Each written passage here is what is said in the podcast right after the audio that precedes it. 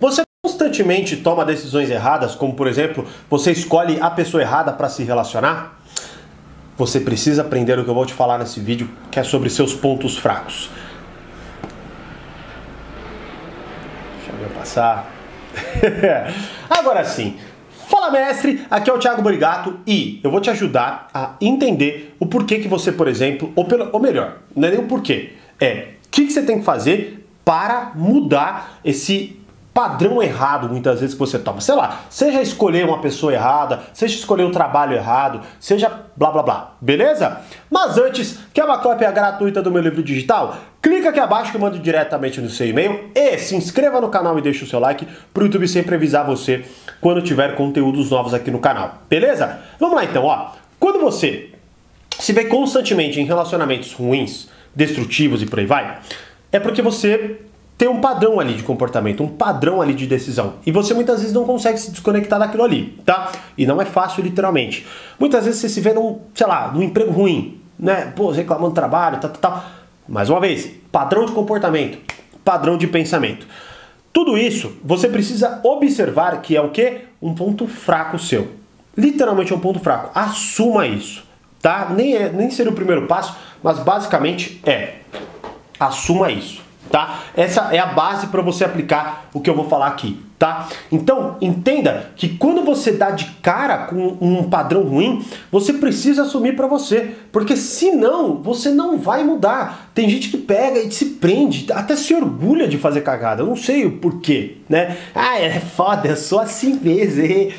Cara, para, não é legal você ser burro em relação à sua vida, ou burra em relação à sua vida, né? É a sua vida. Até onde a gente sabe é a única que você tem, não é? é tudo, claro que existem várias crenças, né? Eu acho super mega interessante, mas até onde a gente sabe é isso aí que a gente tem. Então vamos fazer o melhor disso, né? Pelo menos essa é a minha vertente. Se não for a sua, tá tudo bem. Não te julgo literalmente, mas essa é a minha vertente e é com base nisso que eu vou falar, tá? Então, a primeira coisa que você precisa fazer é assumir, beleza? Mas agora vamos pro plano, literalmente, para você entender. E eu vou tomar uma água rapidinho e eu já volto. então vamos lá. Primeiro passo que você precisa fazer é analise friamente onde deu merda, tá? Então, por exemplo, escolhi a pessoa errada, escolhi o trabalho errado, fiz alguma coisa errada, analise friamente onde deu merda. Vamos lá. Friamente é a palavra-chave. Como que você vai fazer isso, ou como eu faria isso, tá? Você pode ter seu método, mas vou te dar o meu. Literalmente, quando você faz uma cagada, é muito difícil assumir, é muito difícil focar, é muito difícil entender. Né? Porque a gente está conectado emocionalmente, isso é difícil demais. Então o que, que eu aconselho você a fazer? Você vai pegar um papel, eu aconselho o papel, você pode fazer no celular? Pode, mas eu não aconselho, tá bom? Eu pegaria um papel, uma folha e tal, escreveria aquilo. Cara, escolhi a pessoa errada.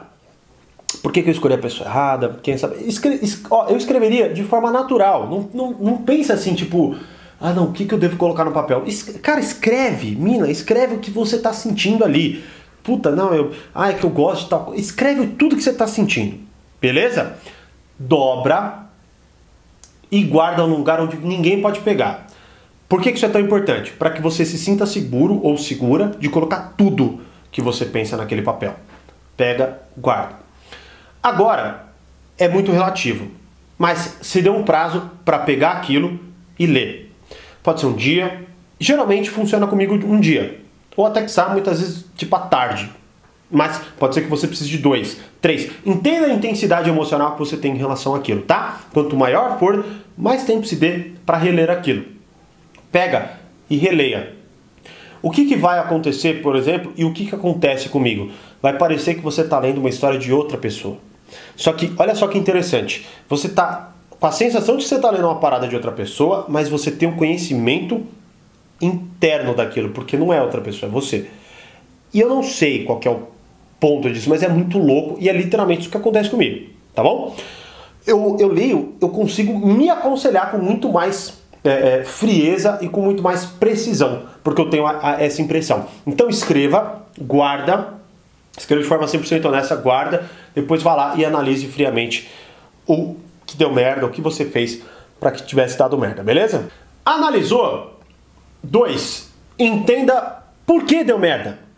Ou seja, quando você analisa lá, você fez uma análise, você constatou fatos muitas vezes. Por exemplo, você constatou que, sei lá, você gosta de pessoas que fazem A, B ou C. E aí você entende que você tem um padrão X na sua vida e blá blá blá. Não vamos entrar nisso não. Mas basicamente, você entendeu que aquele tipo de pessoa é o tipo de pessoa que te chama atenção. Legal.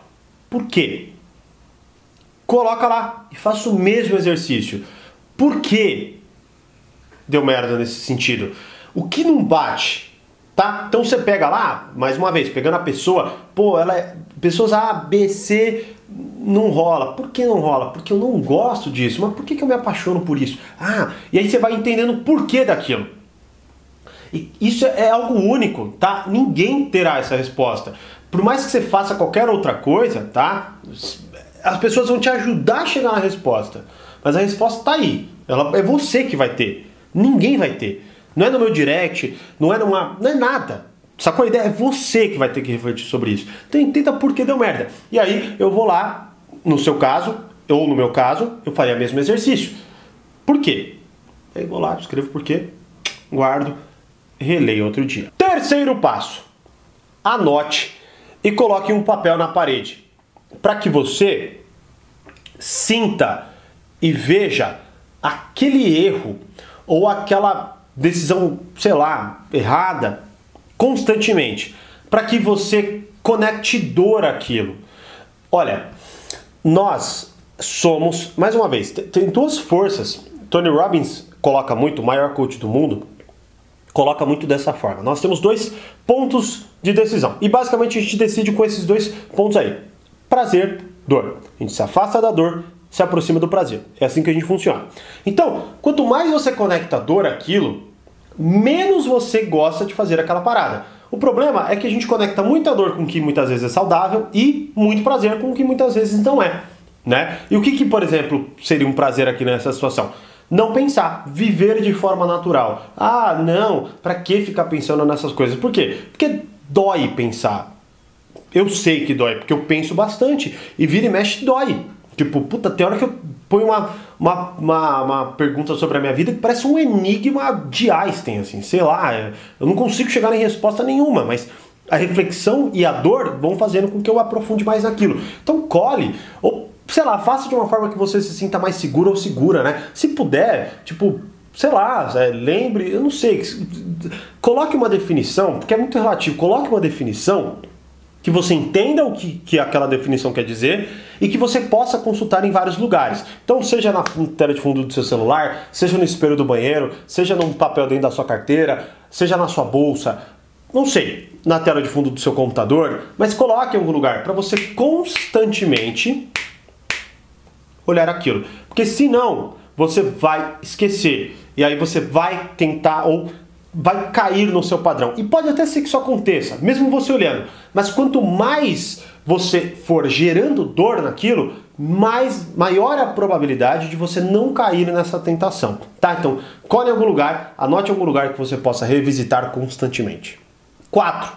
Monte um plano para lidar com isso. Fim. Então, por exemplo, se você tem uma pessoa lá que, enfim, seja, tô indo nesse exemplo, né? É, pô, eu não gosto desse tipo de pessoa. Esse tipo de pessoa não rola, não gosto, sempre dá merda e por aí vai. Então monta um plano. O que, que vai ser um plano? Não precisa ser um plano mirabólico. Tipo, a gente tem muito essa ideia, né? De que plano tem que ser uma parada com 70 passos e uma puta dificuldade de aplicar. Não. Pode ser qual o seu plano? Não ir em tal lugar, porque naquele lugar você encontra esse tipo de pessoa. Por exemplo, ah, pô, você me candidato num trabalho ruim e blá blá blá.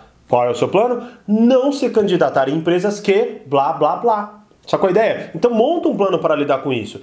E aí, o que vai acontecer? Quando você der de cara com aquela situação, o que, que vai acontecer? Você vai tomar uma decisão de forma muito mais inteligente, porque já tem uma, um processo reflexivo todo dentro da sua cabeça que você sabe seus pontos, pontos fracos, você sabe por quê, você você já conectou dor com a parada, você tem um plano para lidar com aquilo lá, e aí você vai fazendo isso, né? Como por exemplo, pode ser que chegue uma hora que você, sei lá, você não cumpra a sua dieta, o seu plano é o quê? Não ter aquilo dentro da tua casa. Não ir para tal sessão do supermercado. E por aí vai, né? Então, essa é a ideia. Saiba seus pontos fracos e reflita sobre isso. Literalmente, eu acredito que se você aplicar isso para tudo na sua vida, sua vida vai se transformar de uma forma que você não vai nem acreditar que é possível. Sabe por quê? Porque é literalmente isso. É aplicar coisas simples, mas que são difíceis, principalmente no início, mas que geram extremo resultado, principalmente se você fizer de forma consistente. Beleza? Então, espero que você aplique isso. Deixa aqui nos comentários, você sabe seus pontos fracos, você já sabe como transformar isso, por exemplo, na sua força? Diz aí pra mim. E como eu sempre digo, mais poder, mais controle, grande abraço e até o próximo vídeo.